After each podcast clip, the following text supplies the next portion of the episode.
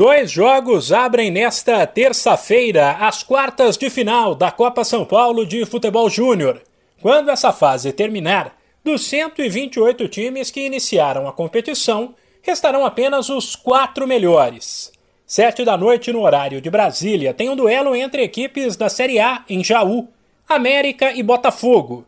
A outra partida será às nove e meia em Araraquara, entre um favorito e um azarão.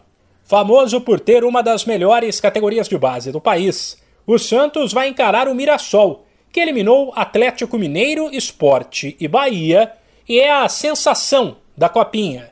Os vencedores desses dois jogos farão uma das semifinais, e em caso de empate, a vaga será decidida nos pênaltis.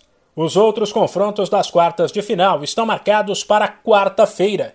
Nesta segunda, o Palmeiras, apontado como um dos favoritos, bateu o Internacional por 2 a 1.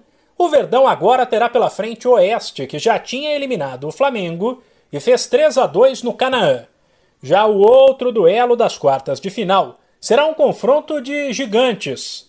Também nesta segunda, o São Paulo bateu o Vasco por 4 a 2 e avançou.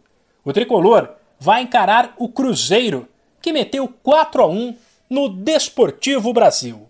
De São Paulo, Humberto Ferretti.